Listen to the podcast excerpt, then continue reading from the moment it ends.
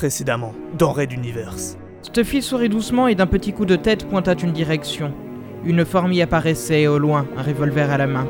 Maintenant finissons-en, voulez-vous? Et posant délicatement ses deux mains sur la gorge offerte, il serra. Red Universe.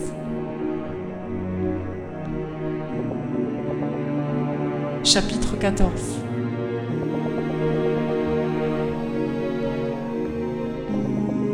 Talbot.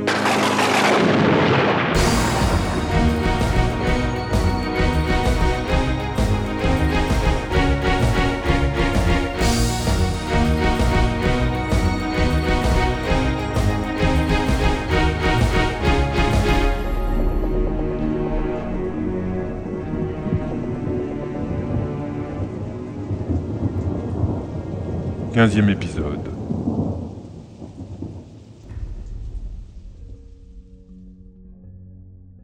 Stuffy était hors jeu. Les cerfs royaux se faisaient tailler en pièces et les éperviers n'arrivaient pas à entamer la cuirasse du dragon. Personne ne viendrait l'aider, coincé entre les deux projections de Mian, le mental concluant lui-même l'aventure. Pourquoi avait-il invoqué ces six étranges objets derrière lui? Il ne semblait pas spécialement vouloir s'en servir. Non, c'était trop bête. Il n'allait pas abandonner comme ça. Ralato tenta d'optimiser les restes de sa conscience sur un aigle, mais le dragon, tout juste gêné par les éperviers qui tentaient de le suivre, le dévora avant même qu'il ne se soit matérialisé entièrement. Adieu, lieutenant. Et euh, confidence entre nous. J'ai toujours détesté le restaurant des affaires mentales, autant que ces pseudo-collègues dont il me fallait souffrir la présence permanente. Leur mort m'a soulagé en quelque sorte. Le visage crispé, un sourire haineux s'étirant bien au-delà des limites physiologiques, Mian se déformait sous l'effet de toute cette haine qu'il avait accumulée contre Ralato et ce qu'il représentait. Avait-il ressenti cela lorsqu'il les avait tous assassinés? Un rouleau de scotch translucide passa entre deux.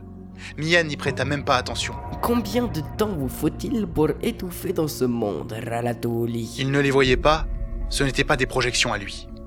Mais qu'est-ce que c'était? Les éperviers se vaporisaient les uns après les autres, tandis que les arbres ou les cerfs disparaissaient, engloutis par le sol.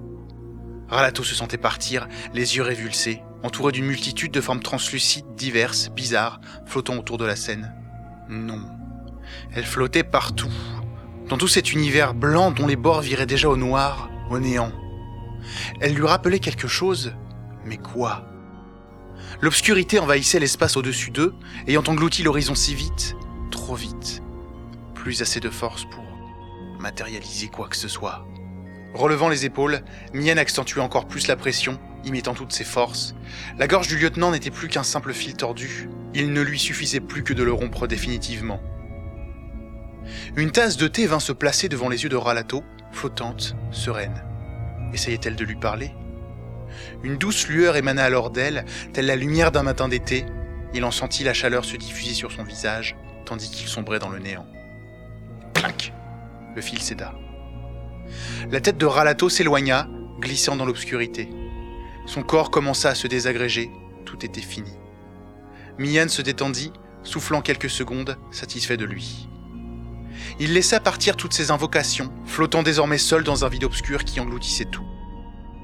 Le grand lieutenant Ralato, l'agent si redouté des forces mentales, était enfin mort. Cependant, il ignorait comment quitter cet endroit et même comment il était arrivé. Peut-être fallait-il patienter quelques minutes avant de réintégrer son corps Comme lors d'une aube, le soleil apparut alors au loin, illuminant de multiples couleurs un ciel englouti de néant. Sans aucun doute la porte de sortie. Mian vola donc dans sa direction, pressé de revenir dans la réalité et de porter secours à son frère Hu. L'astre grossissait, réchauffait les cieux et les corps, irradiait de plus en plus cette vie qui ne demandait qu'à renaître. Le jeune mental accéléra, puis stoppa net son élan. Il comprit, horrifié.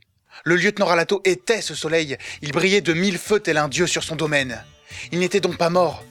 Encore un maudit tour de passe-passe de ce monde, mais quand pourrait-on en finir? Sans attente, la rage au cœur, le jeune souriant convoqua un dragon de jade, l'espèce la plus puissante, la plus dangereuse des légendes. Il y donna tant que du sang coula de ses narines sous l'intensité de sa concentration, et lorsqu'il le sentit prêt, il déchaîna le monstre contre son ennemi. Le monde était empli d'un nombre infini de ces êtres. Ils semblaient s'agglutiner contre les manteaux faisant appel à leur capacité psychique. Leur brillance donnait des pouvoirs et leur nombre de la puissance. Fabio les voyait depuis toujours, mais Ralato avait toujours refusé de le croire, de l'entendre. Le monde des manteaux est incroyablement plus complexe que ce que l'on pouvait enseigner dans les universités mentales, et cela, son frère le lui avait répété maintes fois durant leur existence. Il ne le comprenait que maintenant. Au ralenti, il pouvait voir un nombre conséquent mais loin d'être impressionnant d'êtres donnant leur lueur à Mian pour l'aider à invoquer son dragon. L'heure était venue d'en finir, jeune mental. Tu vas découvrir ce qu'est une puissance comparable à celle de Fabio Uli. Il tendit la main, fermant les yeux pour aider sa concentration. Les êtres multiformes s'agglutinèrent contre lui par centaines, puis par milliers, puis par centaines de milliers. Le grand dragon approchait, rugissant de la haine de son maître. Il était presque à portée de griffes. Ralato esquissa un ultime sourire. Comme le monde devait paraître futile à un être comme son frère. Il ouvrit les yeux et riposta.